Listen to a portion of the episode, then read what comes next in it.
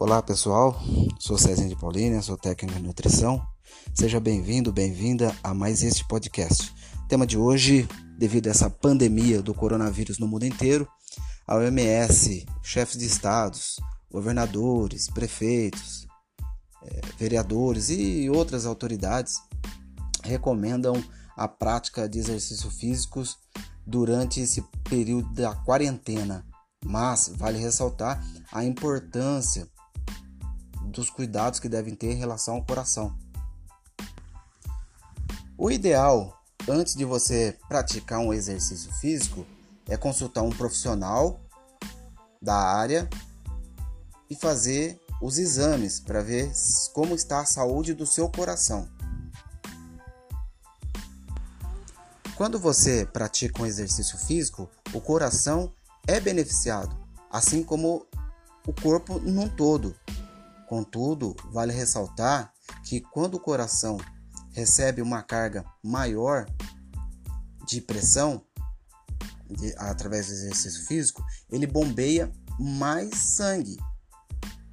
E aí que está o perigo. O coração é um músculo que também possui o ECA2, que são as enzimas conversores de angiotensina 2, como os pulmões possuem o pâncreas, os rins. E quando a pessoa é assintomática e não sabe que tem o SARS-CoV-2 e pratica exercício físico, físico, o coração bombeia mais sangue e existe uma pressão arterial elevada. Aí é um perigo, porque a pessoa pode desenvolver é, um AVC, um infarto agudo do miocárdio, entre outras patologias do sistema cardiovascular. Esses são alguns cuidados em relação à prática de exercícios físicos. A pessoa pratica exercício físico, é assintomática e o vírus está ali atuando.